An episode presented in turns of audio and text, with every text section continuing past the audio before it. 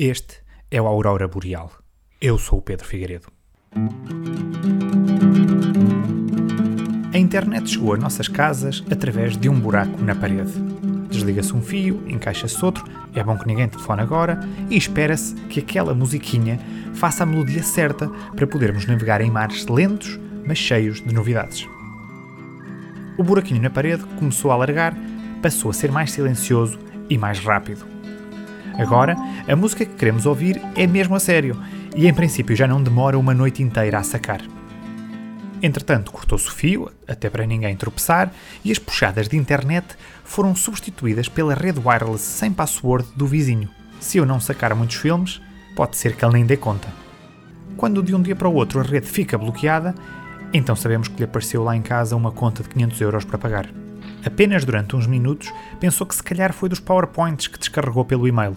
Lá acaba por perceber que lhe andam a roubar a internet e mete 1, 2, 3, 4, 5, 6 como password. A internet sem fios deu-nos mais liberdade. E entenda-se liberdade ver uma série na cama com o telemóvel de lado, apoiado numa almofada, para nos ajudar a adormecer. Mas nem tudo é um mar de rosas. Na esmagadora maioria, os modems de internet sem fios são caixas pretas, feias, que ficam instaladas na sala para poderem distribuir bem o sinal por toda a casa. Estes aparelhos têm várias luzes coloridas que piscam, verdes e vermelhas, azuis e laranjas e às vezes incompreensivelmente até roxas.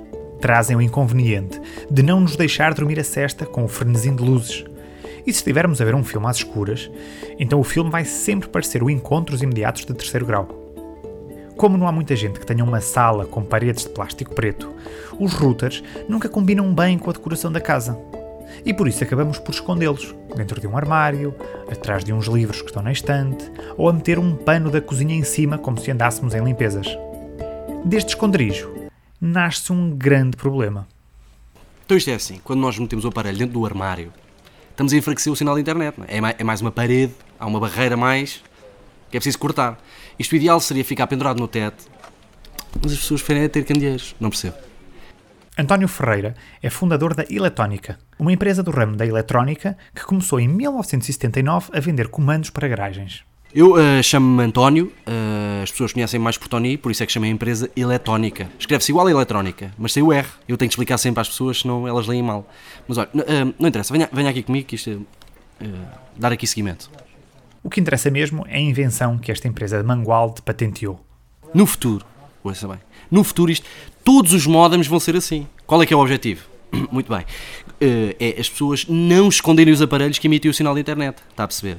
Se tiverem formas que o indivíduo goste de olhar e ficar a admirar, então vão querer tê-los numa estante. Ou ao lado da televisão. Ou mesmo, até vou-lhe dizer isto. Em cima da mesa, perto do. lá do. o galheteiro.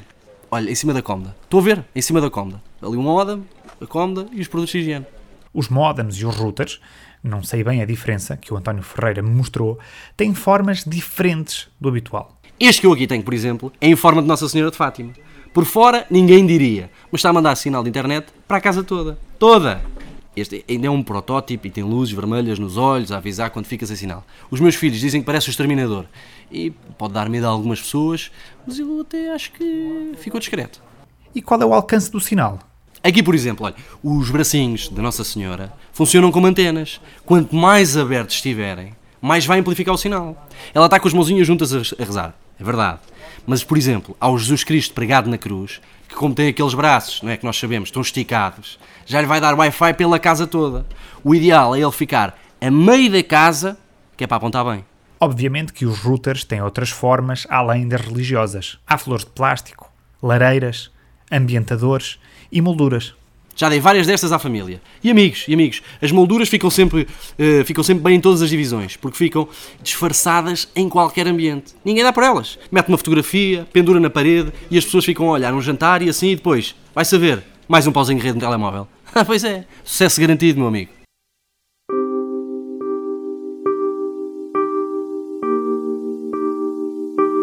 No entanto, a internet sem fios não trouxe maravilhas ao mundo de toda a gente.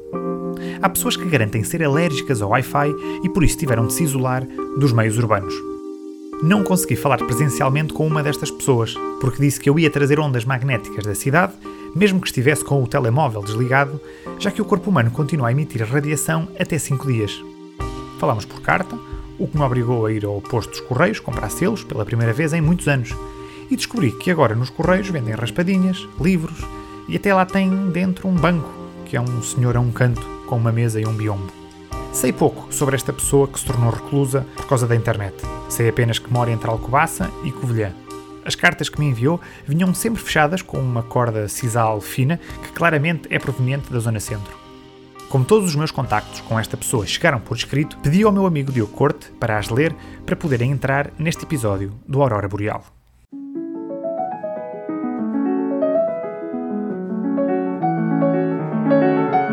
Desde pequeno que sinto perturbações cutâneas e incómodo geral sempre que há pessoas a usar a internet à minha volta.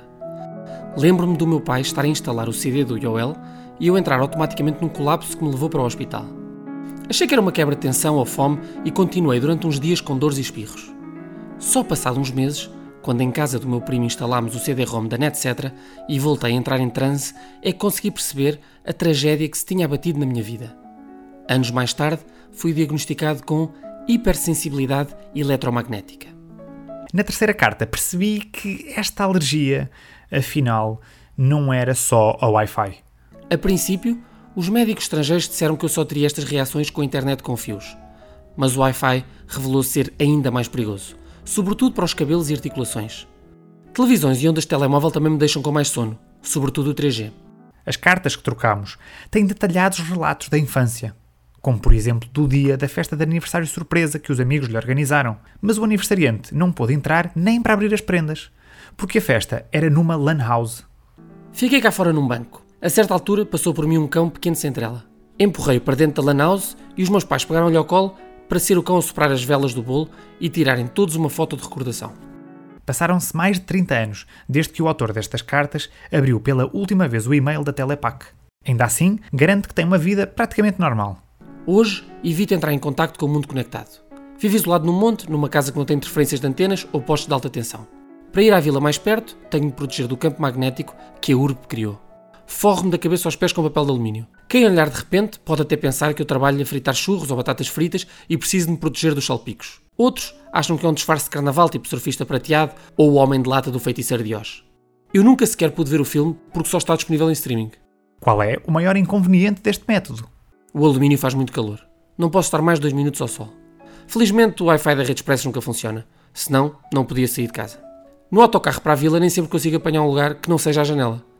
As cartas são tão detalhadas que por vezes parecem desabafos, que já deviam ter saído cá para fora há mais tempo, numa thread do Twitter ou no Reddit, mas a internet amarrou-lhe as palavras. Sinto-me uma bola de espelhos andante. Tudo reflete à minha volta. Mas o que mais me incomoda é estar sentado na paragem para voltar para casa e vir alguém que me rouba um bocadinho de papel de alumínio do corpo e à minha frente, sem qualquer vergonha. Há uns meses, uma senhora rasgou um bom pedaço de papel alumínio que eu trazia no ombro, embrulhou meio papo seco e meteu na carteira. Descobri na internet que afinal esta pessoa que me escreveu não se quer manter assim tão anónima.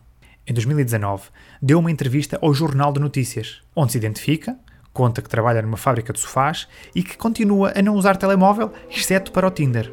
Na reportagem mostra também o fato que criou todo em papel de alumínio, onde só ficam de fora os olhinhos.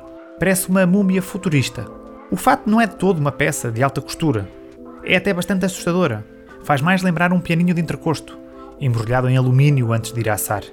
E usar este fato em dias de sol não há de ser certamente diferente de estar dentro de um forno a temperaturas altas.